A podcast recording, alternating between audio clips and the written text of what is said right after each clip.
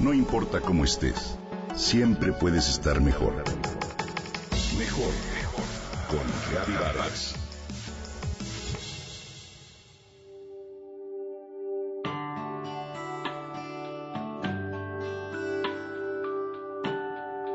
Cuando recojo de la escuela a mi hija, me gusta charlar con ella. Es un momento nuestro. Aprovecho para hablarle de la amabilidad, de la forma en la que debemos ser generosos con las demás personas. De hecho, mientras lo hablamos, dejo pasar con una sonrisa a dos o tres peatones, luego me congratulo. Soy la mamá más amable del mundo, y con ello la invito a que ella siga mi ejemplo y diga a su vez que es la hija más amable del mundo. En definitiva, creo que esa actitud es lo que nos falta para cambiar como sociedad. Esto me cuenta Clara, una querida amiga. Entonces recuerdo aquel concepto de kindfulness, donde kind significa amable, amoroso, y fullness con un carácter pleno e íntegro. De alguna forma, Clara lo aplica ciertamente. Una posible traducción de kindfulness es precisamente atención o conciencia amable. Posiblemente la raíz de la palabra venga de un concepto del que hemos hablado en otras ocasiones, mindfulness, cuyo significado es atención plena en el momento, estar consciente de lo que haces. De hecho, Mindfulness es una de las primeras traducciones que se hicieron de la palabra sati en pali, un idioma vernacular muy parecido al sánscrito que se hablaba en la época en la que Buda comenzó a enseñar. Sati es la nominalización del verbo sarati, que significa rememorar. Recordar es traer al presente. Estas dos palabritas nuevas hablan de una cualidad universal e innata del ser humano que de pronto hemos olvidado. La palabra meta que significa amor y tiene también su origen en la tradición budista. Meta es un amor sublime, un antídoto ante el estado mental negativo. Se traduce como incondicional o universal y traspasa cualquier tipo de obstáculo. Meta es una característica en los seres humanos, una emoción esencial para nuestro propio crecimiento. Cuando sientes meta, no escoges a quién beneficiarás de esa forma, ni la guardas para quienes consideras dignos de esa cualidad. Solo la compartes absolutamente con todos.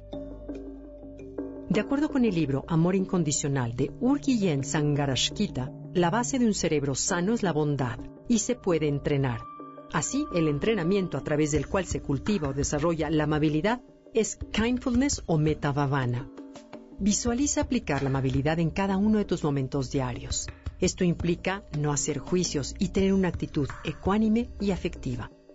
Imagínate de pronto no solo ser la mamá más amable del mundo como Clara, sino proponerte ser la persona más amable del mundo y abrazar fortalezas y debilidades.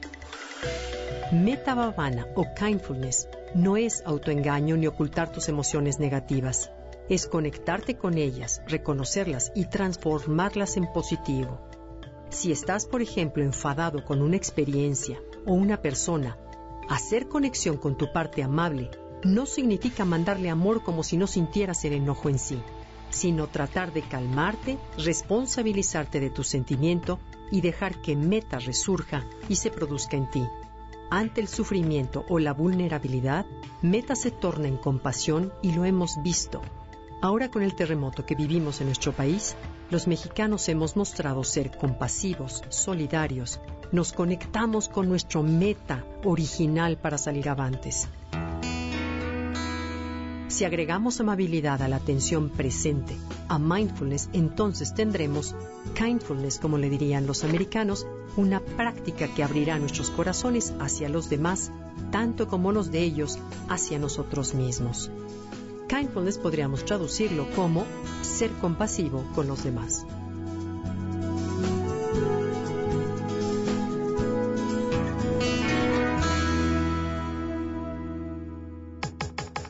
Comenta y comparte a través de Twitter. Gaby-Vargas. No importa cómo estés, siempre puedes estar mejor. Mejor, mejor. Con Gaby Vargas.